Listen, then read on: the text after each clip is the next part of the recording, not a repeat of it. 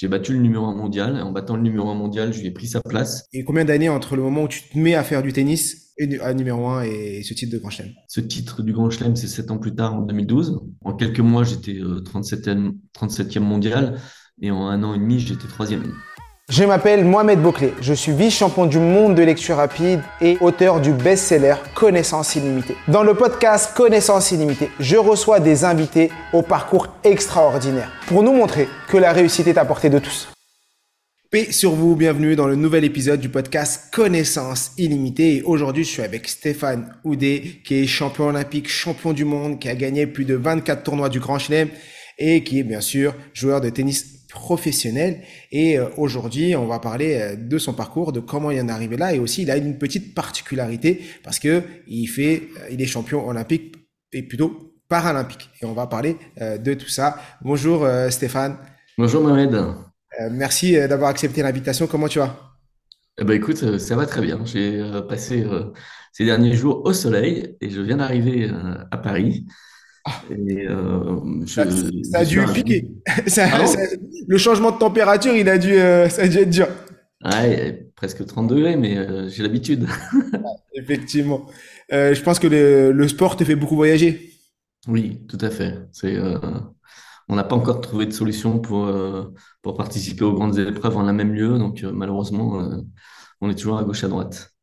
Effectivement. Alors moi, je t'ai présenté avec euh, mes mots. Est-ce que j'aimerais bien que tu te présentes toi, qui tu es euh, aujourd'hui? Bah, je, non, je pense que tu as fait la, bonne présentation. Il se trouve que euh, effectivement, il y a un distinguo entre les Jeux Olympiques et les Jeux Paralympiques. Tout petit, même si j'étais joueur de tennis et que j'ai certainement rêvé de gagner Roland Garros comme Yannick Noah que j'avais vu remporter en 1983 le, le titre un, un, jour de fête des mères j'avais pas imaginé que euh, un jour je puisse euh, faire la même chose, euh, mais dans un fauteuil roulant. Et, évidemment, j'ai jamais rêvé de titre olympique, de titre, pardon, j'ai jamais rêvé de titre paralympique. Mais il se trouve que à la suite d'un accident de moto, j'étais vétérinaire de, de, profession. Et à la suite d'un accident de moto, je me suis retrouvé à, à continuer la, pratique sportive et mes premières amours, qui étaient la, balle jaune et le tennis, mais avec un, nouveau, euh, un nouvel outil de déplacement, un, fauteuil roulant. Je suis euh, amputé fémoral et il se trouve que le tennis paralympique a choisi, quelles que soient nos différences, de faire que tout le monde pouvait s'asseoir dans un fauteuil et jouer. Et donc euh, voilà, c'est ma pratique, je m'éclate avec ça. Et effectivement, je fais le tour du monde depuis de nombreuses années maintenant, puisque j'ai commencé en, en fauteuil en 2005 ah. et que je prépare les jeux à la maison l'année prochaine, en 2024. Parce que là, aujourd'hui, tu as, quel âge? Donc bah, là, je suis pas le plus jeune de la bande. je suis né en 70. D'accord. Euh, je te laisse faire le calcul parce que. Tu as dépassé la barre des anniversaire il n'y a pas longtemps et ça commence à. Non, parce que c'est fou parce que dans le tennis euh, ou dans les sports, euh, dans le tennis de manière générale, un joueur à 35, 36, 37, il commence à, penser à la retraite. Dans le sport paralympique, voilà, je vois que tu dures, on peut durer beaucoup plus longtemps. Alors, euh, c'est un excellent parallèle, puisqu'en ce moment, euh, notre numéro 1, Novak Djokovic, est en train de montrer qu'à 36, euh, il continue à, dominer son sport. La particularité pour, pour moi, enfin pour notre sport en général, mais pour moi, je vais être précis, c'est que comme on joue assis, ou à genoux dans mon cas, parce que j'ai un fauteuil spécial, mais on en parlera tout à l'heure, euh, la dépense énergétique, d'une part, est moindre et euh, on n'est jamais dans le rouge sur le plan cardiaque. Simplement parce qu'on on est porté par la machine. Et même si on a des, des, efforts euh, qui sont longs à la fois dans les déplacements et dans les coups, en fait, le, le cœur monte très peu.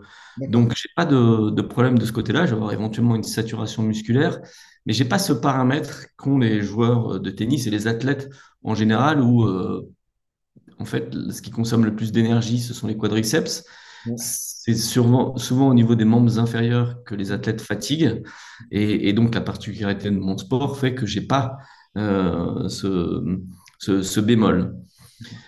Autre point en ce qui me concerne, c'est qu'une fois que j'ai fini ma pratique assis, j'enfile ma prothèse et je me promène debout. Et en me promenant debout, finalement, je repose mes membres supérieurs, qui sont ceux que j'utilise tout le temps en poussant le fauteuil et en faisant mes coups. Donc, j'ai un, double avantage. Et c'est vrai que là, je mène une expérience, je ne sais pas combien de temps je vais durer, mais sur le plan physique, euh, je dure et même très euh, étonnamment, je suis parfois le moins fatigué euh, des tournois ou des, ou des, des, des paires de doubles quand on joue à deux contre deux. D'accord. C'est assez étonnant. Ça, ça, ouais, c'est assez étonnant. Effectivement, comme toi, tu as, ce parallèle où tu es avec une prothèse, où tu peux marcher, toute la... en vrai, tu vis normalement, entre Oui, guillemets. Et après, c'est uniquement quand tu fais du sport que tu vas être en, en, en chaise euh, roulante pour pouvoir faire. euh, exactement. Le parallèle que je fais, c'est comme si je montais sur un cheval pour, euh, pour jouer au tennis ou si je montais dans, dans une voiture pour faire, une- pour faire une course. J'ai un outil de déplacement qui est sur roulette, mais le reste du temps, je, je marche. Je voulais revenir sur le avant ta carrière professionnelle parce que aujourd'hui, euh, euh, donc tu faisais du sport, tu aimais faire du tennis, tu avais ta, ta double carrière étudiant, après tu as été euh, vétérinaire, tu as eu un accident et après ce que j'ai compris, c'est euh, tu avais donc un problème au genou et c'est toi qui as décidé de te faire amputer ou peut-être euh, voilà, je voulais savoir euh, et euh, est-ce que c'est exactement ça? Oui, Et euh, comment tu prends une, comment on prend une décision comme ça pour, pour, euh, euh, ouais, alors, c'est vrai que ça, c'est très surprenant quand on le raconte comme ça, mais en fait, le parcours est assez logique et euh, on a de plus en plus de cas qui euh, ressemblent au mien, à savoir que donc j'ai eu un accident de moto et à la suite de l'accident de moto, je n'avais plus de genoux. Euh, les, les chirurgiens ont récupéré, ou les, les, médecins, les urgentistes ont récupéré euh, ma jambe euh, sur, euh, sur la chaussée. Donc j'étais avec une fracture, c'était complètement à 90 degrés, je n'avais plus de genoux, mais il restait un bout de peau. Donc ils ont réussi à remettre, tant bien que mal. Ils ont utilisé un dispositif un peu comme des mécanos, on appelle ça des fixateurs externes, et ils ont reconstitué un semblant de membre inférieur. Donc j'avais toujours ma jambe gauche, mais sans genou, sans pouvoir relever le pied et avec beaucoup de difficultés pour marcher, ce qui fait qu'à la fin, ils ont même mis un clou dans toute la jambe qui partait du haut du fémur jusqu'à la cheville et ce clou traversait le plateau tibial. Donc euh, j'étais euh, avec ce qu'on appelle une jambe raide Ok. et, euh, et donc je me suis reconstruit comme ça. Mais avec mon parcours aussi de vétérinaire, je me disais quand même, c'est étonnant. Pense que je laisserais pas un chien dans cet état-là. Et donc je passais mon temps à chercher des solutions. Est-ce qu'il était possible de mettre une prothèse interne? Est-ce qu'il était possible de faire une greffe de membre inférieur? Est-ce qu'il était possible de, de trouver un système de ligaments? Euh, euh, Donc je, je cherchais des solutions jusqu'à ce qu'un chirurgien me dise euh, bah, le mieux pour vous, c'est une prothèse, c'est un membre externe, simplement donc, donc une amputation. Mais sachez que euh, tous les amputés au-dessus du fémur, à 50 ans, ils sont dans un fauteuil roulant. Et donc là, moi, j'avais euh, j'avais euh, une trentaine d'années et ça m'a fait reculer, et ça m'a fait reculer d'autant plus que je jouais à l'époque au golf, et donc la discipline, on appelle ça le handi-golf, le, le, le jeu euh, comme ça, et, et je voyais de nombreux amputés au-dessus du genou, et il n'y en a aucun qui me faisait rêver. Je trouvais qu'il marchait pas très bien, que ça avait vraiment pas l'air euh, confortable ni pratique, et en plus, pour jouer au golf, c'était euh, c'était l'enfer, donc c'était mon sport de l'époque. Jusqu'à ce que finalement, tout à fait par hasard, sur un parcours pendant un championnat d'Europe euh, à côté de Strasbourg, sur le golfe de la Vente-Selo, j'ai croisé un joueur qui marchait, un, amputé fémoral qui marchait super bien. Il était en short, en, Bermuda, je voyais très bien sa prothèse, et il marchait super bien. Donc je suis allé le voir et je lui dit, mais qu'est-ce que tu as fait? Pourquoi? C'est ta rééducation? Pourquoi toi tu marches mieux que les autres? Raconte-moi ton histoire. Et en fait, son histoire, c'est que ce gars-là, venait d'avoir la, la prothèse qui euh, était sur le marché, mais pour laquelle je pensais qu'elle était uniquement du domaine de la recherche et qu'elle n'était pas commercialisée. Il venait d'avoir cette nouvelle prothèse électronique et euh, alors que pendant trois ans, il avait vécu avec une jambe raide douloureuse, il m'avait dit, j'ai pris la décision de me faire amputer et c'est la meilleure décision que j'ai pu prendre dans ma vie. Ah donc là, j'étais un peu euh, sous le choc en me disant, mais c'est ce qu'il me faut. Si je fais un- une approche fonctionnelle, de tout ce que toi tu peux faire, de ce que moi je fais, je pense que ton système est mieux que le mien. Et donc j'ai rappelé, non pas le chirurgien parisien qui m'a proposé l'amputation et le fauteuil à 50 ans, mais euh, le chirurgien qui s'était toujours occupé de moi. Et je lui ai raconté l'histoire, j'ai filmé le gars, euh, je l'ai filmé en train de marcher, en train de jouer au golf, et il m'a dit, euh, t'as raison, on va faire ça aussi. Et je lui dis, mais Didier, ça fait, ça fait huit ans que tu me dis non, pourquoi tu me dis oui aujourd'hui? Parce que ça s'est passé huit ans plus tard. Il me dit, bah, c'est simple, on sait que ton cas sur le plan médical, euh, on ne pourra rien faire de mieux. On sait aussi toutes les difficultés qu'il y a aujourd'hui avec ce- cet enclouage hein, dans toute la jambe. Je pense même qu'un jour, euh, tu devras subir une amputation et peut-être même une amputation euh, traumatique si jamais euh, le pas se casse et on aura beaucoup de problèmes. En revanche, j'ai aussi vu, parce que c'était en 2004, les Jeux paralympiques, tous les progrès qu'on a pu faire sur les prothèses. Je pense que toi, tu as fait un cheminement aussi euh, ces huit dernières années. Et donc, euh, comme toi, je pense que c'est le mieux. D'accord. Alors, je lui dis, bah, ok, c'est parti. On a eu cet échange au mois de septembre. D'accord. Et euh, le 28 décembre 2004, comme un cadeau de Noël, eh bien, il m'a opéré. Donc, euh, on peut dire que j'ai surtout fait le choix de la date, c'est-à-dire que je savais qu'un jour je serais amputé, mais plutôt que d'être amputé à 50 ou 60 ans, Être euh, contraint et de le faire de, de force, entre guillemets, parce que le médecin te dit c'est obligatoire, tu dois le faire maintenant et ne pas le vouloir. Là, tu l'as fait euh, en le voulant et avec un objectif. voilà. Ce qui m'a permis euh, aussi d'échanger avant avec un prothésiste, Mhm. de parler des différentes prothèses, de faire aussi que le chirurgien échange avec le prothésiste pour euh, savoir exactement ce qu'il allait pouvoir faire comme type euh, d'amputation, ce qui était le mieux. Et, effectivement. et- et donc, euh, il y a eu un collège de compétences, on a fait ça ensemble. Et voilà, je l'ai reçu comme un cadeau de Noël le 28 décembre 2004.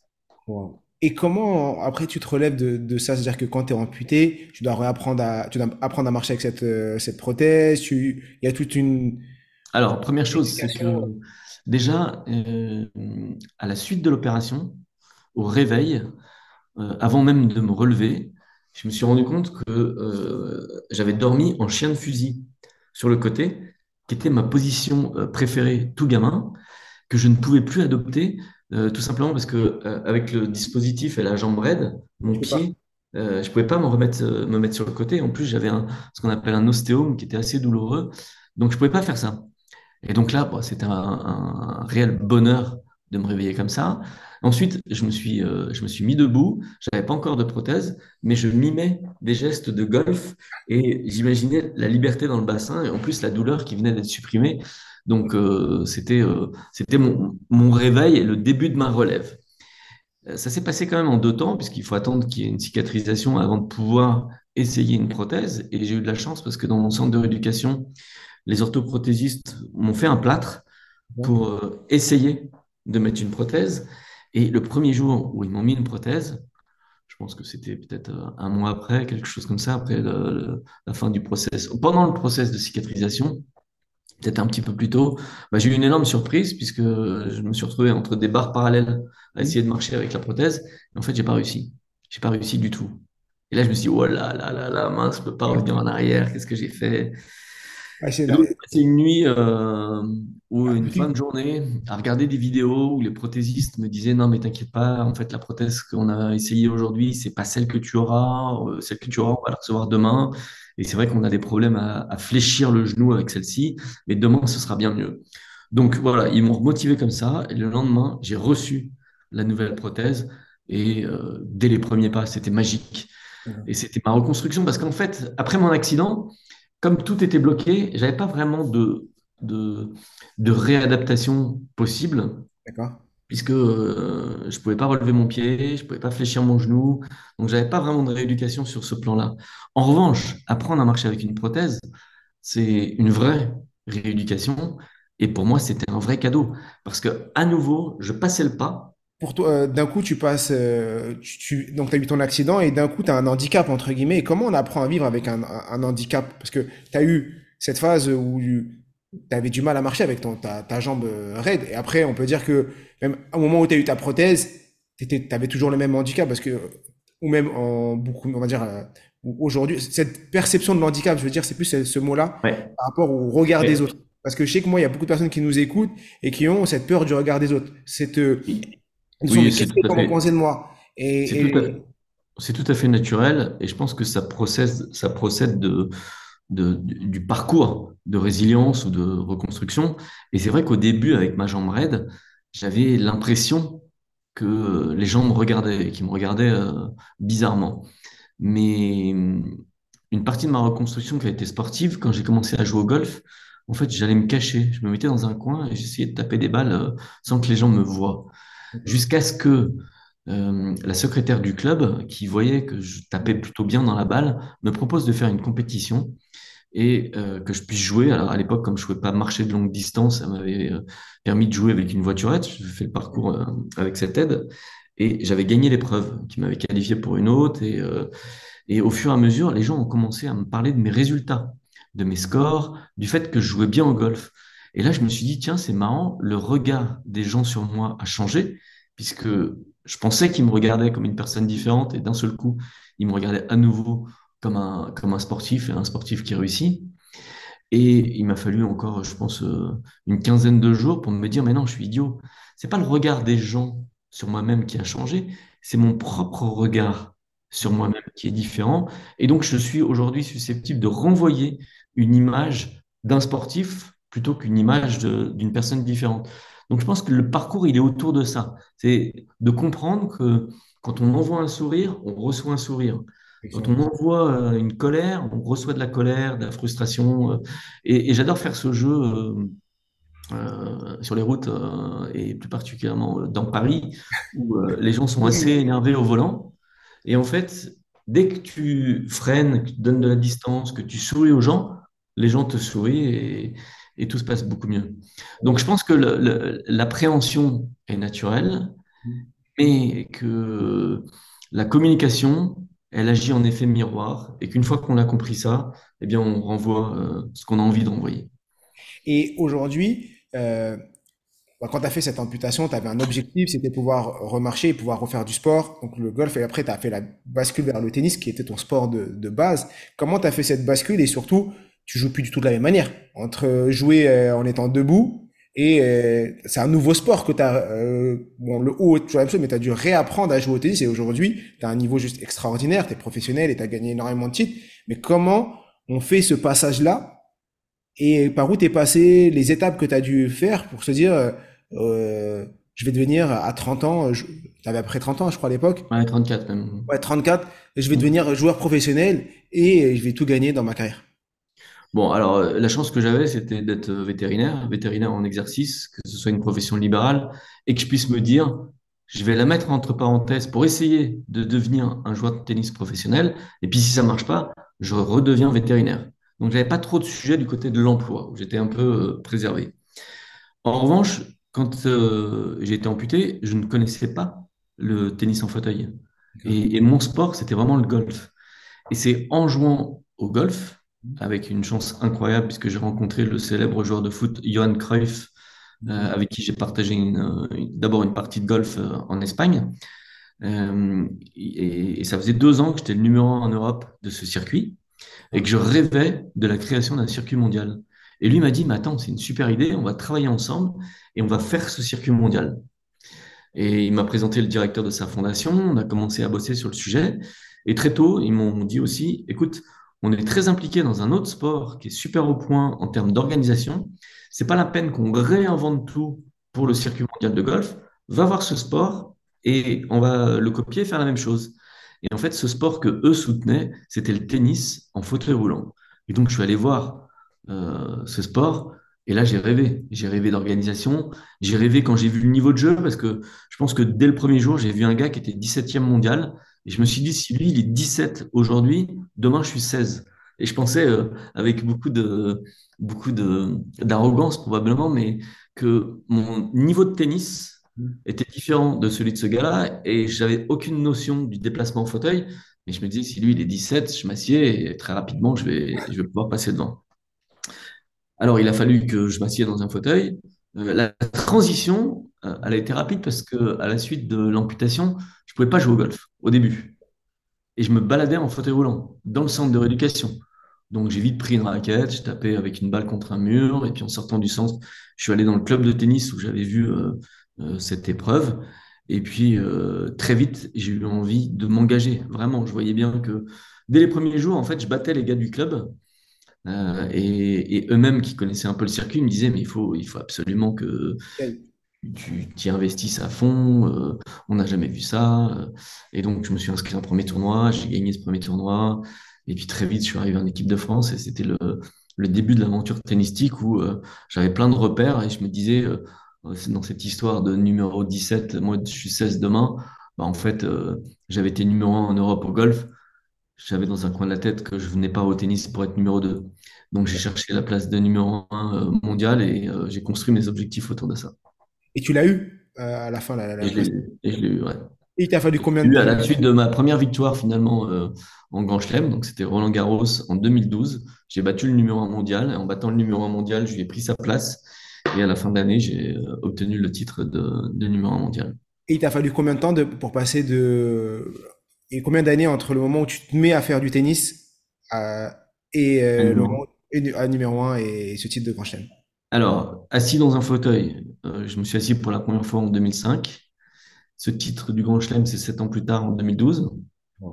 Et ce titre et cette place de numéro un, parce que en, en, quelques mois, j'étais 37e, euh, 37e mondial, et en un an et demi, j'étais troisième. Donc, euh, je suis allé très vite, mais euh, ça rejoint la question. les dernières marches qui, étaient, qui ont pris beaucoup plus de temps. Oui, et ça rejoint la question que tu me posais tout à l'heure, c'est que en fait, moi, j'ai appris à me déplacer dans le fauteuil, mais j'avais 17 ans de tennis derrière moi. Donc finalement, ce sont des sports qui sont très similaires parce que les coups sont les mêmes, l'appréhension de la compétition est la même, l'appréhension du terrain euh, est très proche, même s'il y a une grosse différence de déplacement. Et la principale différence, c'est que comme il faut toujours être... Voilà, je vais, essayer de t'expliquer. Quand tu joues au tennis, debout, le chemin le plus rapide, c'est le chemin le plus court. Tu cours tout de suite vers le point. Au tennis en fauteuil roulant, le chemin le plus rapide, c'est celui pour lequel tu as gardé la plus grande vitesse en permanence. Et donc, ce n'est pas le chemin le plus court, mais ça se rapproche de la Formule 1, du ski, des sports à trajectoire, où en gardant ta vitesse, tu vas parfois faire une courbe un peu plus importante, mais ça va te permettre d'aller plus vite vers la balle. Et, donc, cette obligation ou cette, euh, cette façon de se déplacer, ça fait que de temps en temps, on est dos au filet, on fait des cercles, et donc, on perd le contact visuel avec la balle. C'est la principale différence. Après, en termes de règlement, il y a une seule différence, puisqu'on joue sur les mêmes cours, les mêmes raquettes, les mêmes balles. Il y a une seule différence, c'est qu'on peut avoir un deuxième rebond. Ce deuxième rebond, il a été mis en place au tout début du tennis fauteuil pour permettre finalement la pratique. Aujourd'hui, on est euh, euh, en grand chelem entouré de statisticiens, on a tout ce qu'il faut. On sait que 83% du temps, on joue la balle au premier rebond et qu'on pourrait presque supprimer le deuxième rebond euh, dans plein de matchs où, euh, les joueurs prennent même parfois aussi la balle de volée. Et surtout, ce qui est inspirant dans ce que tu nous racontes pour les personnes qui nous écoutent, c'est cette résilience et cette envie, cette vision, et de se dire, je, vois ce sport et j'ai vu le numéro 16, j'ai vu le numéro 17, moi je vais être numéro 16 et surtout je vais être numéro 1 et je vais tout faire pour, parce qu'il y a plein de personnes qui passent par cette phase de c'est impossible, j'y arriverai pas, c'est pas fait pour moi, et euh, qui restent euh, dans le déni de leur maladie ou de leur handicap ou euh, qui se plaignent. Et toi, aujourd'hui, tu l'as utilisé comme une force. En fait, c'est exactement le parcours de, de, tous les gens à qui il se passe un truc. C'est d'abord de mesurer l'impossible, tout ce qu'on ne peut plus faire. On est tous en train de se dire, je pourrais plus faire ceci, je pourrais plus faire cela. Et puis, petit à petit, euh, pour des raisons euh, biologiques, par exemple pour moi, puisque après 15 jours de coma provoqué, à mon réveil, quand euh, je voulais me nourrir, je prenais ma cuillère, je passais à côté de ma bouche. Donc, moi, il n'était pas question de taper dans une balle. le cerveau avait tout débranché. Je, comme un enfant, j'avais cette maladresse. La, ma proprioception était mauvaise et je passais littéralement à côté de ma bouche. Sauf que j'avais 25 ans, que je n'étais pas un, un, petit enfant, donc j'avais cette conscience. Et euh, ma mesure de l'impossible était grande et j'ai défini des petits objectifs petit à petit. Mon premier objectif était de mettre la cuillère dans la bouche. Deuxième objectif était euh, de pouvoir me lever de mon lit, euh, d'aller dans une salle de bain seul, et de pas être soigné par, lavé par les infirmières, même si quand tu as 25 ans au début, ça te fait marrer, mais pas toujours. Tu as quand même des inquiétudes autour de ça. Tu as des inquiétudes aussi autour de, du triptyque, comme je dis souvent, estime de soi, amour de soi, confiance en soi, puisque ton corps est modifié. Ton corps, tu, a priori, tu l'appréhendes différemment. Au début, tu l'aimes pas. Donc, tu n'imagines pas que quelqu'un puisse l'aimer. donc, tu es euh, dans un parcours quand même qui est euh, assez, euh, assez négatif au début. Et avec ces petits objectifs, bah, tu te reconstruis. Et je ne fais pas abstraction, comme tu le disais, de, certaines personnes qui ont du mal à remonter la pente et puis qui ont des, des parcours qui sont dépressifs, addictifs, voire suicidaires. Mais l'instinct de survie, c'est aussi celui qui te guide pour euh, te raccrocher à des objectifs du quotidien petit à petit. Et comme moi, j'avais une image, je me suis construit autour de trois éléments. En fait, j'avais une grande base très solide qui était ma construction personnelle, comment j'allais retrouver euh, amour de soi, estime de soi, confiance en soi. Juste au-dessus, j'avais euh, une, une base qui correspondait à ma profession, le plan professionnel. Je savais que j'étais vétérinaire, mais je me disais, euh, aucun vétérinaire va vouloir travailler avec moi. Euh, je travaillais avec les gros animaux, j'avais été formé sur les petits animaux, donc peut-être que j'avais intérêt à basculer vers une structure que j'allais créer. Donc j'ai créé ma propre clinique vétérinaire, et puis à travailler plutôt avec les petits animaux que les gros animaux. Et puis en haut de cette pyramide, avec une aire qui était beaucoup plus petite, j'avais l'image du sportif que j'étais quand j'étais plus jeune, et plutôt du sportif qui gagnait.